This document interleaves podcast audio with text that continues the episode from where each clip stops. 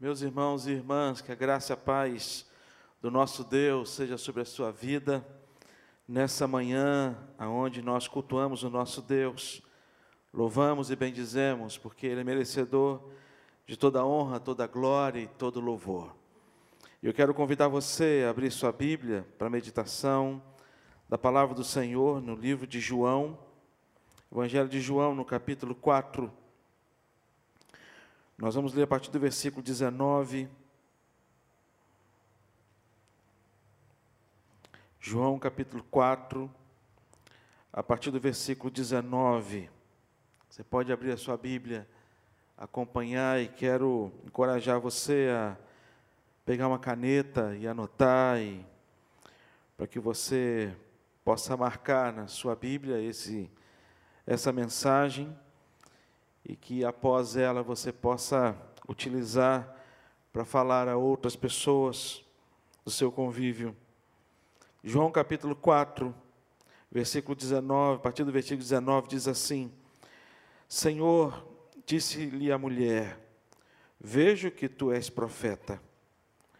Nossos pais adoravam neste monte.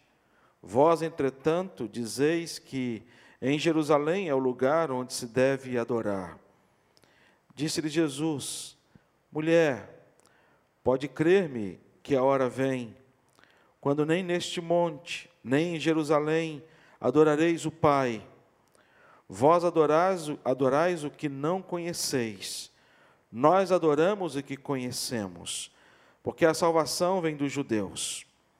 Mas vem a hora, e já chegou, em que os verdadeiros adoradores adorarão o Pai em espírito e em verdade, porque são estes que o Pai procura para seus adoradores. Deus é espírito, e importa que seus adoradores o adorem em espírito e em verdade. Eu sei, respondeu a mulher, que há de vir o Messias, chamado Cristo. Quando ele vier, vos anunciará todas as coisas. Disse-lhe Jesus: Eu o sou e, quer, e, e eu que falo contigo.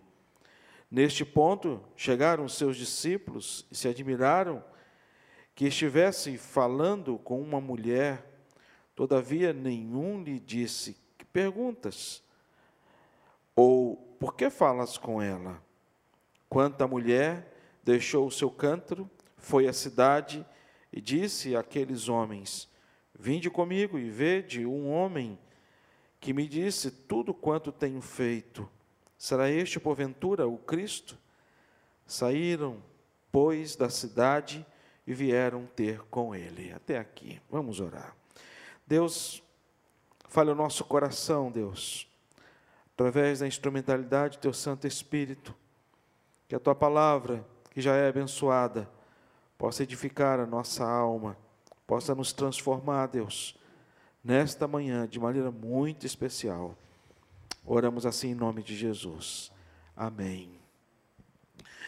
Queridos, no culto pela manhã nós temos estudado e aprendido sobre uma série de mensagens que tem como tema porque fazemos o que fazemos. Uma pergunta.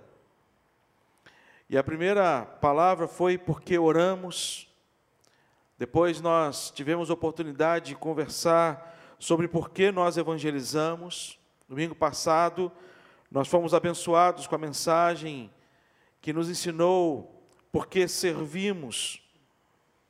Hoje, nossa, nosso foco da mensagem, nosso tema da mensagem completa, por que adoramos? Por que fazemos o que fazemos? Por que, que nós adoramos? E é tão importante a gente entender o conceito da adoração, é tão importante a gente compreender o motivo pelo qual nós adoramos, porque para muitas pessoas, para muitas pessoas, a adoração ela se limita apenas no momento do culto.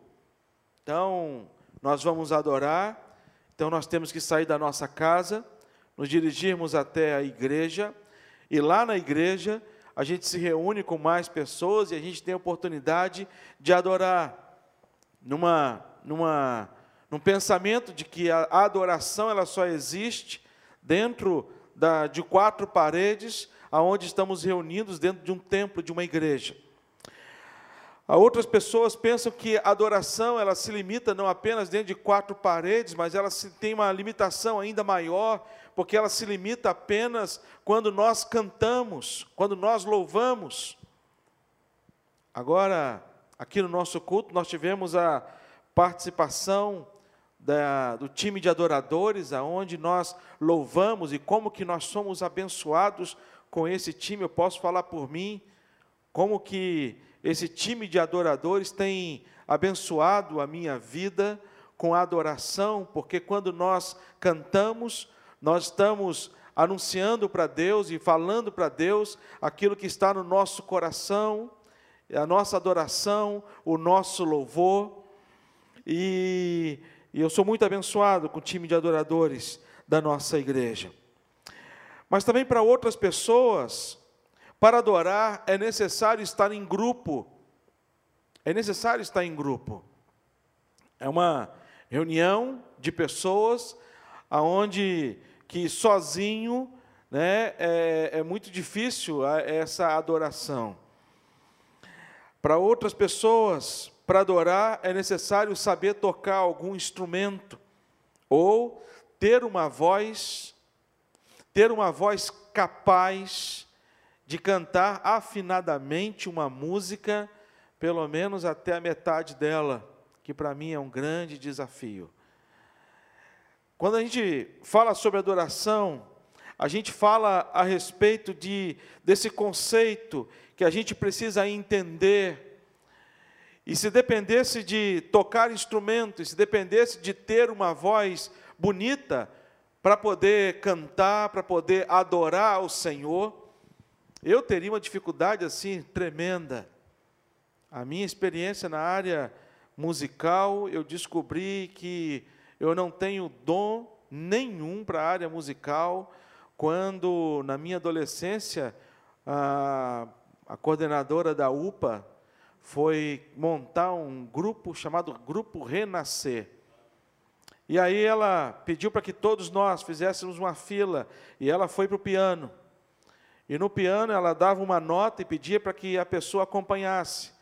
E os outros acompanhavam maravilhosamente bem, até que chegou a minha vez. E ela foi distribuindo, disse, olha, você, as meninas, né? Primeiro foram as meninas, você vai cantar soprano, você é contralto, você é soprano, você é contralto, vieram os meninos. E aí você, você é baixo, você é tenor, você é baixo, você é tenor. Chegou a minha vez. Ela deu o tom e eu fui maravilhosamente bem, achando. Ela deu um outro tom, e eu fui também, acompanhei. No terceiro tom, ela me perguntou: Davidson, você quer cantar baixo ou tenor? Aí eu falei assim: caramba, os outros não puderam escolher. Eu me senti assim, poliglota musical, sabe? Aquela coisa assim, canto em todas as vozes, menos soprano e contralto, mas tenor, baixo, barítono. Assim, cara, eu posso escolher. Eu falei assim, não, eu vou cantar baixo, porque né, minha voz eu acho que identifica mais com, com esse e aí fui cantar. E quando cantamos a primeira música, eu só fui perceber que eu não tinha esse dom e que não estava abafando, quando ela parou a música e pediu para me cantar um pouco mais baixo, que eu estava atrapalhando os demais. Em outras palavras, quase ela me disse: faça mímica, para poder, sabe, alguma coisa nesse sentido. E de lá para cá, eu comecei a entender que se eu dependesse da, da música, da, do canto, para poder adorar a Deus, eu estava. Na minha adolescência, eu imaginava que no céu era um lugar aonde nós íamos viver num grande coral, porque eu tinha ouvido uma pregação. E o pregador disse que no céu nós íamos participar de um grande coral. E eu fiquei me imaginando assim, gente. Primeiro, se eu vou para o céu, se o critério para ir para o céu é ter uma voz bonita, eu estou, sabe? Mas eu comecei a me ver lá no céu, falei assim, cara, eu pensei em minha oração para Deus, Senhor, eu sei que eu vou receber um corpo glorificado, e que esse corpo glorificado, Senhor, que seja uma voz também glorificada, porque senão vai ser difícil o Senhor me aguentar no céu cantando. Mas quando a gente fala de adoração, a gente percebe que a adoração ela vai muito mais, vai muito além do canto. Ela vai muito, muito além do instrumento musical. Não é que a pessoa que canta não está adorando. O canto também é uma adoração, uma expressão de adoração, mas não é somente a, a expressão de adoração. Não é que nos cultos que nós participamos nós não adoramos, mas no culto é uma expressão comunitária de adoração. Ainda na minha adolescência, contar um pouco da adolescência, né? Ainda na minha adolescência, a gente sofreu muito, a minha geração e a geração anterior à minha, porque a, os grandes problemas, os grandes debates, os grandes conflitos e questionamentos, principalmente da igreja presbiteriana, que eu sou presbiteriano de berço, é que a adoração era, era associada apenas ao momento do culto. E o culto era momento reservado apenas para adoração, como se a presença de Deus, como se a presença de Deus manifestasse apenas e somente no momento do culto. E quando encerrando o culto, a presença de Deus, ela não era mais manifesta nas nossas vidas. Eu tinha na minha infância, voltando ainda um pouco mais na infância, eu tinha um medo quando alguém lia aquele versículo, cale-se diante dele, o Senhor está no templo, cale-se diante dele toda a terra, e lia numa impostação de voz, e eu olhava e falei assim, caramba, dava medo.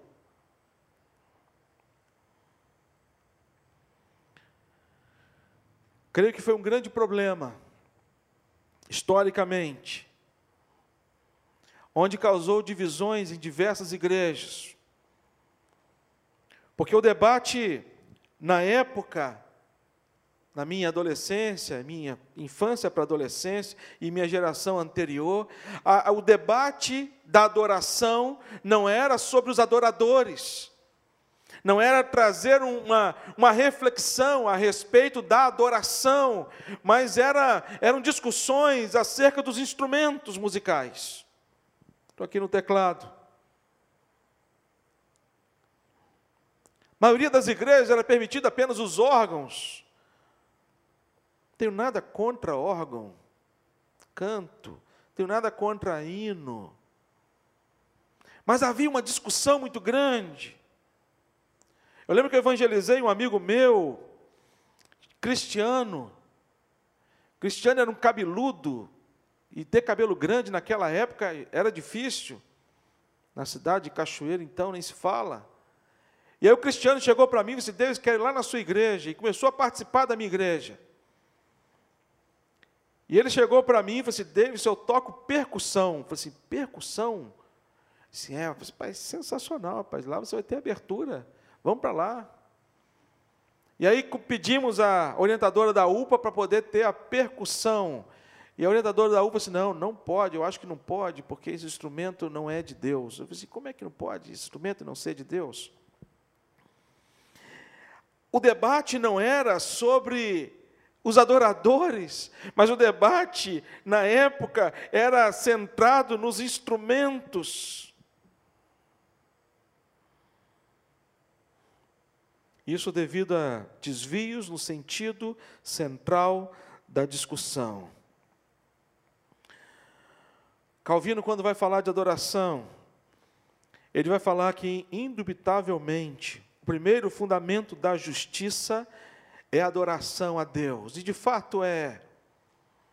Adoração é o dever supremo daqueles feitos à imagem de Deus, é atribuir dignidade àquele em quem vivemos nos momentos é, nos momentos e temos a nossa, que temos a nossa essência. Atos capítulo 17, versículo 28, vai dizer: Pois nele vivemos e nos movemos e existimos, como alguns dos vossos poetas têm dito, porque dele também somos geração. Adoração, ela não é um tempo, adoração ela não se limita a um espaço. Adoração ela é, uma, é, um, é um momento em que nós devotamos a Deus a nossa vida e vivemos a nossa vida por inteiro, adorando ao Senhor. E é isso que eu gostaria de compartilhar com os irmãos. Porque fazemos o que fazemos? Por que, que nós adoramos e aprendemos com toda a palavra de Deus, desde o Gênesis até o Apocalipse, homens e mulheres que adoraram o Senhor com as suas vidas. E nesse texto especial, que conta a história de Jesus com esta mulher samaritana, um encontro que modificou a vida desta mulher, um encontro que trouxe à luz a vida desta mulher. E eu queria em trazer um foco é, principal nesse texto, apenas no versículo 19 até o versículo 23, quando ela vai debater com Jesus um assunto teológico a respeito da adoração. E dentro desse ponto, nesse texto, nós vamos relembrar alguns fundamentos da adoração e aprender por que fazemos o que fazemos, por que adoramos, e, em primeiro lugar, nós adoramos porque Jesus nos ensinou o onde. Adoramos porque Jesus nos ensinou o onde. No versículos 20 e 21, ela faz um questionamento, um levantamento diante de Jesus. Ele vai dizer: Nossos pais adoravam neste monte. Vós, entretanto, dizeis que em Jerusalém é o lugar onde se deve adorar. Disse-lhe Jesus: Mulher, pode crer-me que a hora vem quando nem neste monte, nem em Jerusalém adorareis o Pai. Alguns teólogos e comentaristas afirmam que Jesus ele vinha numa conversa com esta mulher, falando da sua vida moral, falando dos seus pecados. E ela então muda o assunto, e alguns teólogos falam que ela quis é, mudar o foco da atenção e da, da conversa com Jesus Cristo. Mas ela traz aqui um questionamento sobre a adoração. Primeiro, ela fala do onde, e ao falar do onde, ela fala assim: olha, nós aprendemos, nós samaritanos aprendemos, que nós devemos adorar aqui no Monte Gerizim. Esse monte Gerizim é um monte aonde Moisés, lá em Gênesis, onde Abraão, lá em Gênesis capítulo 12, quando sai da sua terra, da sua parentela, o primeiro local, antes de chegar em Jerusalém, local onde ele, a, a, ele edifica ali um altar para adorar ao Senhor, e depois ele vai para Jerusalém. E os samaritanos tomam aquele lugar como um lugar sagrado, como um lugar aonde deveria ser construído, e construíram um templo para adoração a Deus. E havia um debate muito grande uma disputa muito grande. Aonde devemos adorar? No Monte Gerizim? Devemos adorar ou em Jerusalém? E Jesus ele traz aqui para esta mulher uma resposta muito clara, quando ele vai dizer que a adoração ela não está, não está limitada a um espaço físico. E isso ensina para mim e para você que a adoração ela não é limitada apenas aqui quando nós estamos cultuando a Deus na, na igreja. Adoração, ela não tem um local específico para que a gente possa adorar a Deus. A gente vai ver um pouco mais à frente, com respeito ao Novo Testamento, o Velho Testamento, como, como no Antigo Testamento era feito. A adoração ela não está limitada ao espaço físico. A adoração a Deus deve ser feita em todo lugar. Em todo lugar. Aí você pode me dizer, mas pastor, como é que eu vou sair cantando? Eu estou em aula, estou cantando. Eu estou em casa, eu estou cantando. Adoração a Deus, meus irmãos e irmãs, é quando nós colocamos Deus em primazia na nossa vida. Quando nós pegamos esta palavra de Deus, que é o ensinamento para as nossas vidas, e nós encarnamos esta palavra de Deus como cerne da nossa existência. Quando nós temos no nosso coração a, a, o sentimento que o salmista ele teve, quando ele declara o Salmo primeiro, quando ele vai falar dos mandamentos do Senhor, e quando a gente fala em mandamento, eu não sei quanto a você, mas quando fala em ordem, mandamento, a gente sempre pensa em alguma coisa penosa. Eu sou caçula lá de casa. E como caçula, minha mãe dividia as funções das tarefas de limpeza da casa. E eu ficava com a limpeza do banheiro. E eu detestava limpar banheiro. Minha mãe chegava para mim e disse, Deus, vai limpar banheiro. E sem quicar. Sabe o que é sem quicar? Porque geralmente, né, sabe, sem bater pé. Ai, se batesse o pé. E eu ia satisfeito cantando corim louvando a Deus, Senhor, obrigado, Senhor, porque eu estou indo. Sabe?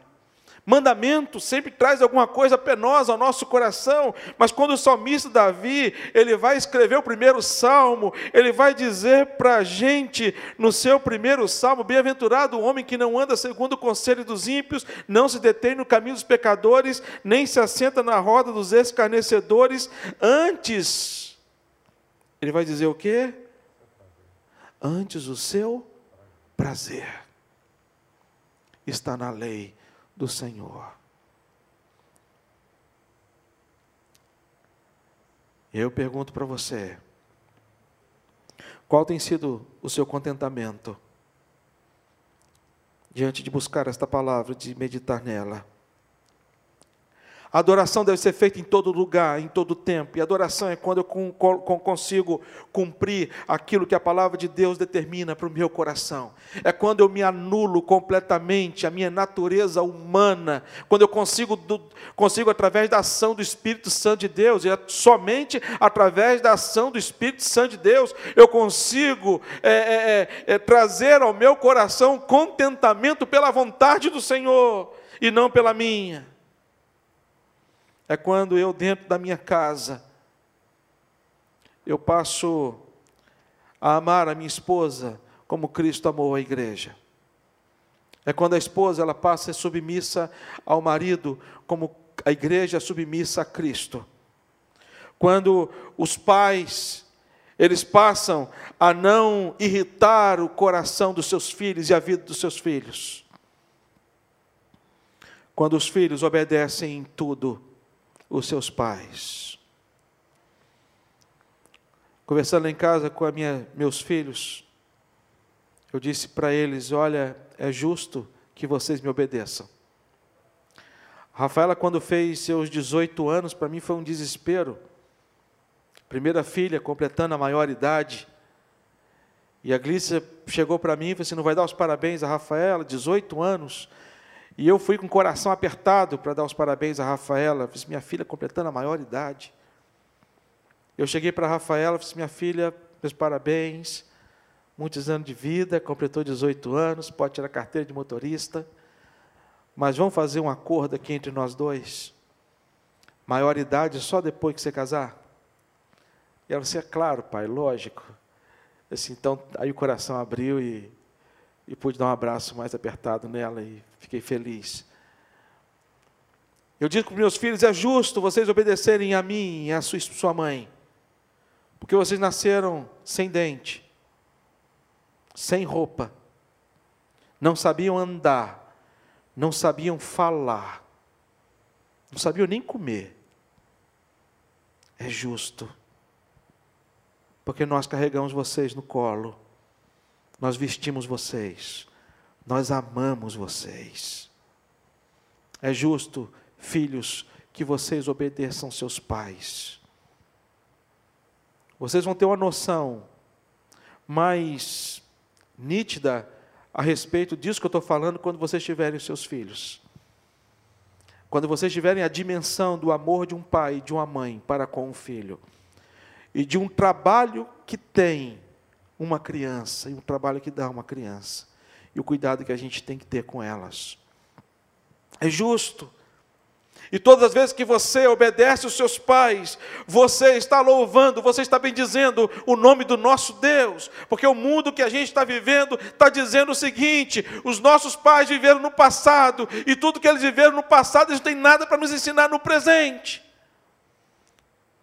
Não deixe isso ocupar o seu coração, a sua mente. Não tem ninguém aqui neste mundo, nessa terra, que te ame mais do que os seus pais. É justo que você obedeça. E você obedecendo, você está louvando o Senhor.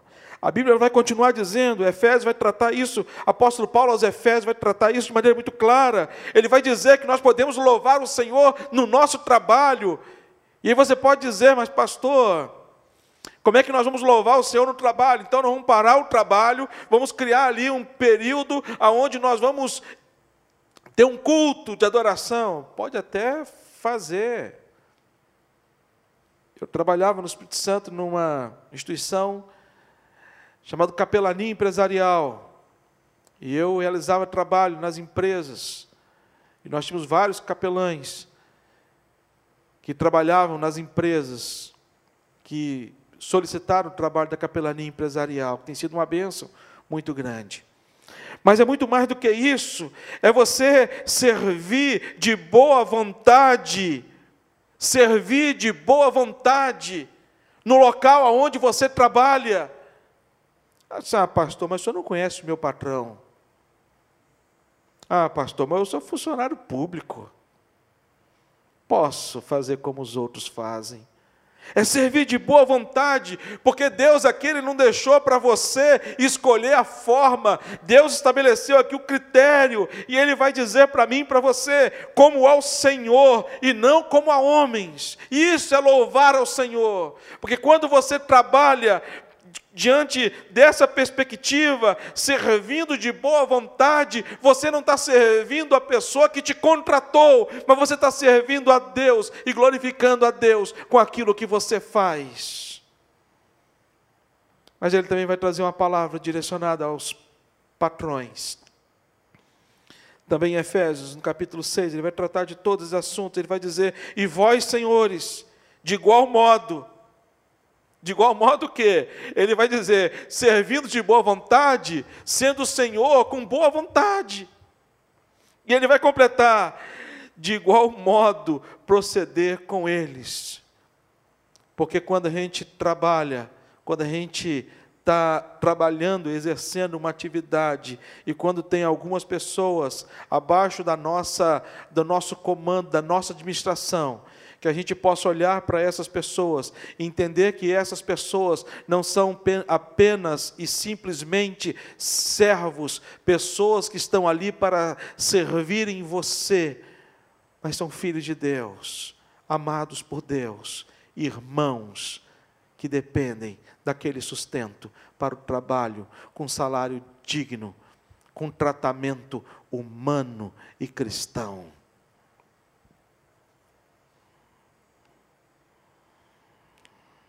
Porque fazemos o que fazemos, porque adoramos. Adoramos porque Jesus nos ensinou onde. Aonde quer que nós estivermos, que a gente possa adorar o nosso Deus. Mas não apenas o onde, porque fazemos o que fazemos, porque adoramos. Segundo lugar, adoramos porque Jesus nos ensinou o quando. E ele traz esta palavra a esta mulher, quando ele vai dizer no versículo 23: Mas vem a hora e já chegou. Ele vai dizer: Vem a hora e já chegou. Em outras palavras, Jesus estava dizendo assim: Olha, eu estou aqui. No entanto, que quando no versículo 26, Jesus vai dizer: Eu o sou. O mesmo eu sou que Moisés ouviu de Deus, quando Deus, Moisés pergunta para Deus: Quem eu vou dizer para Faraó que me enviou? Deus diz para Moisés: Fala que eu sou, o enviou. Em outras palavras, Jesus está dizendo àquela mulher: Eu sou o Cristo, aquele que tanto estão aguardando, esperando. Eu sou o Messias, que tanto estão aguardando e esperando. E Jesus ele traz aqui esse conceito central da nossa adoração, que é na pessoa de Cristo Jesus. Quando nós aprofundamos nossos estudos teológicos, e a nossa igreja tem feito isso muito, assim, com muito cuidado, com muito carinho, com muito amor. A escola da palavra tem sido assim uma ferramenta abençoadora. Quando nós estudamos a, o, o, a, palavra de Deus, nós percebemos que a, palavra de Deus ela traz para a gente esse conceito do quando. 1 Coríntios capítulo 10, versículo 31, ele vai dizer, portanto, quer comais, quer, quer, quer bebais, ou façais outra qualquer coisa, fazei tudo para a glória de Deus. Quando a gente fala do quando, no Antigo Testamento havia um tempo determinado para essa adoração. No Antigo Testamento a gente percebe que as pessoas, para prestarem o culto de adoração a Deus, tinham que sair dos locais e ir até Jerusalém, onde estava o templo. No, no Novo Testamento a gente percebe que quando Jesus Cristo ele foi à cruz e ele morreu, o véu se rasgou de alto a baixo, e Jesus nos promete que o Espírito Santo seria derramado sobre as nossas vidas, e o Espírito Santo de Deus foi derramado sobre as nossas vidas, e o Espírito Santo de Deus habita no nosso coração, e aonde quer que nós estejamos, Deus está presente. Jesus Cristo, ele, na sua tentação, Satanás, ele quis roubar a glória de Deus. E chega diante de Jesus e fala para Jesus: Olha, se você se curvar e me adorar, eu te dou este reino, para que possa te glorificar. Satanás, ele, ele, ele, ele, ele, tentou Jesus Cristo. E eu creio que foi a tentação mais difícil de Jesus Cristo quando Jesus ele foi tentado desta forma, porque Satanás ofereceu Jesus Cristo a glória sem que fosse necessário que Jesus passasse pela cruz. Diferente do Pai. O Pai, a glória de Jesus estava reservada quando ele ressuscitaria no terceiro dia, mas ele teria que passar pela cruz e levar sobre si os meus pecados e os seus pecados. A adoração transcende toda forma litúrgica e cultual. Quando a gente olha para aquele texto de Mateus capítulo 15, versículo 25, quando Jesus estava diante daquela mulher cananeia, ah, o texto fala: ela, porém, veio e o adorou, dizendo: Senhor, socorre-me.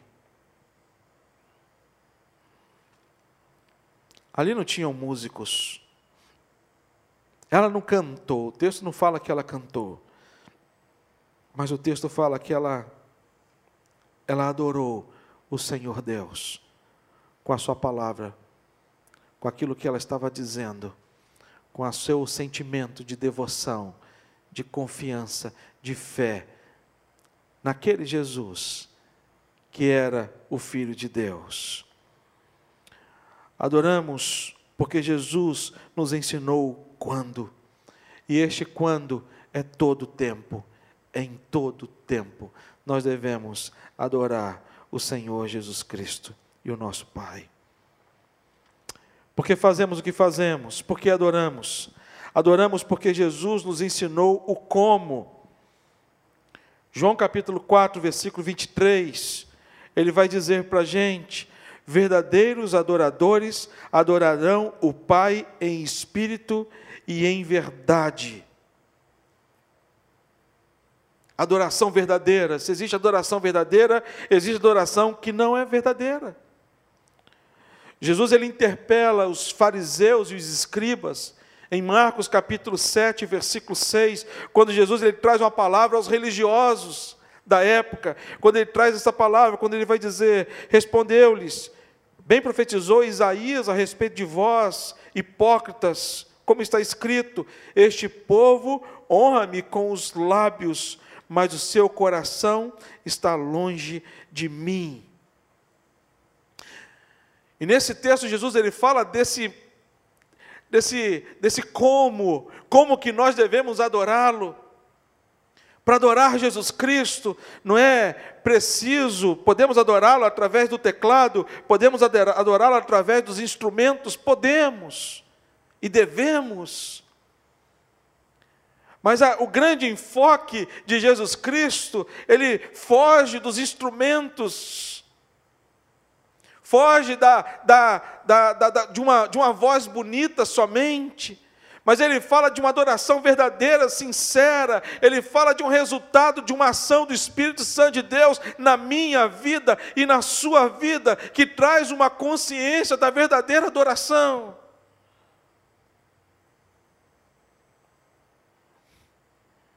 Ele fala que adoração não é um gesto, adoração não é uma, uma simples, uma, uma, uma atitude, um ato, mas adoração é uma vida entregue a Jesus Cristo.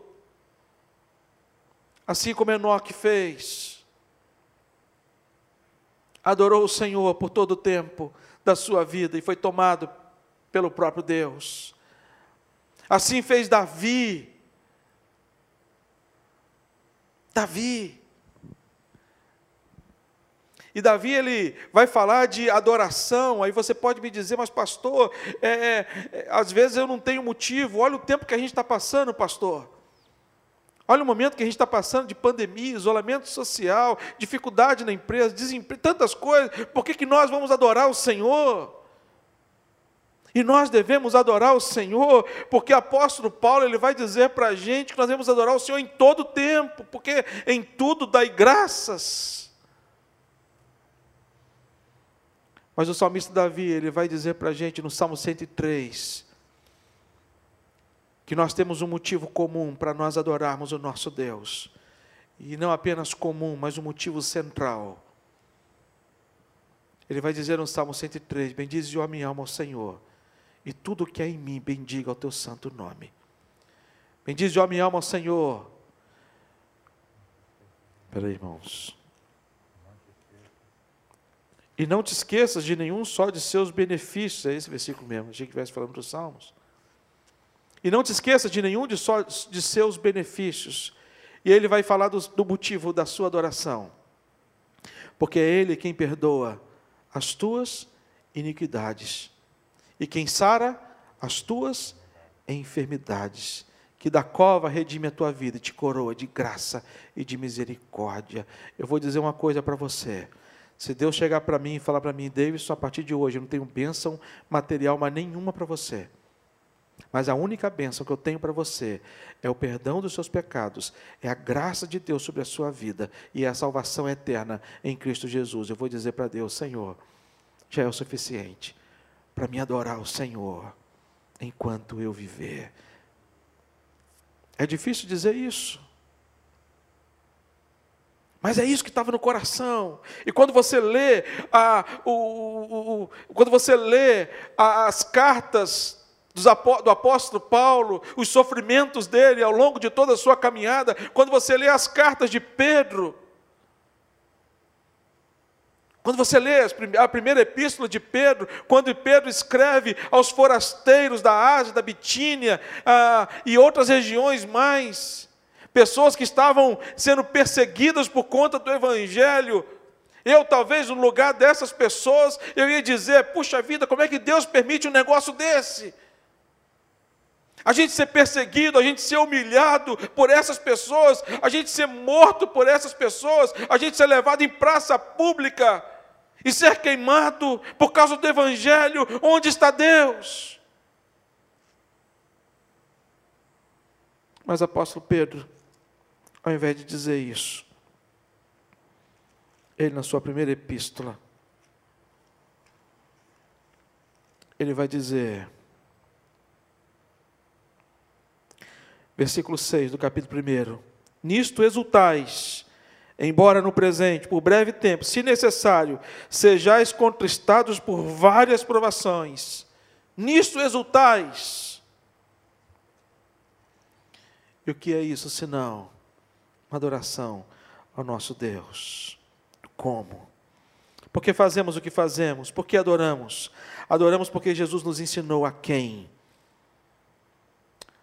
João capítulo 4, versículo 23, ele vai dizer: Porque são estes que o Pai procura para seus adoradores. O Pai procura para seus adoradores. Porque fazemos o que fazemos? Porque adoramos? Adoramos porque Jesus nos ensinou a quem meus irmãos. A procura de Deus não é alguém que tenha tempo de igreja ou saiba todos os cânticos e hinos de cabeça somente. A procura de Deus não é de músicos talentosos somente. A procura de Deus não é de pessoas com vozes afinadas para adoração somente. Mas a procura de Deus é de pessoas que o adorem em espírito e em verdade, que tenham no seu coração a centralidade das Escrituras. Alguém que tenha no seu coração esse sentimento. Lembra da igreja de Corinto? Uma igreja extremamente espiritual. Uma igreja cheia de dons. Mas que diante de um ajuntamento deles, no momento da ceia, apóstolo Paulo vai dizer para eles: Olha, eu não vos louvo nesse ajuntamento. Este ajuntamento não é para melhor, e sim para pior. Como é que está o seu coração diante da adoração ao nosso Deus? Adoramos porque Jesus nos ensinou o onde, irmãos. Em todo lugar, em todo tempo Ensinou o quando, que fala que é em todo tempo. O como, que é adoração somente ao nosso Deus. E a quem? minha pergunta final é para você. Porque a adoração, ela pode ser coletiva. Nós adoramos aqui na igreja. Mas a adoração, ela é pessoal. Essa adoração verdadeira que o Pai procura é de adoradores ele vai tratar de maneira pessoal, sincera, verdadeira. Aquele que não usa, sabe, momento que você não não está com ninguém, que você não precisa demonstrar aos homens que você está adorando. Os fariseus gostavam muito de se aparecer. Os fariseus gostavam muito de, sabe? O problema é que Jesus conhece o coração. E ao conhecer o coração, Jesus conhece o meu coração e Jesus conhece o seu coração. E é tempo de arrependimento, meus irmãos. É tempo de nós nos curvarmos diante de Deus e pedirmos perdão a Deus, aquilo que temos que pedir. É tempo de nós nos ajoelharmos deixarmos para trás aquilo que não agrada o coração de Deus. É tempo, isso é adoração. Adoração é quando você diz não ao pecado e diz sim a Deus. Isso é adoração a Deus. É tempo de voltarmos para Deus, porque Ele está em busca de verdadeiros adoradores, que o adorem em espírito e em verdade. Que Deus nos abençoe. Vamos orar. Deus, que a nossa vida, Pai, seja uma eterna adoração ao Senhor. E é um tema tão importante, Deus, que o tema central do céu é adoração. Nós vamos viver a eternidade adorando o Senhor. Dá-nos a graça, Deus, de enquanto não chegamos aí no céu, possamos aqui na terra adorar o Senhor com os nossos pensamentos, com as nossas palavras e com as nossas ações, em nome de Jesus. Amém. Estou sonhando o sonho de Deus, estou vivendo o sonho de Deus. Tem uma nova canção em mim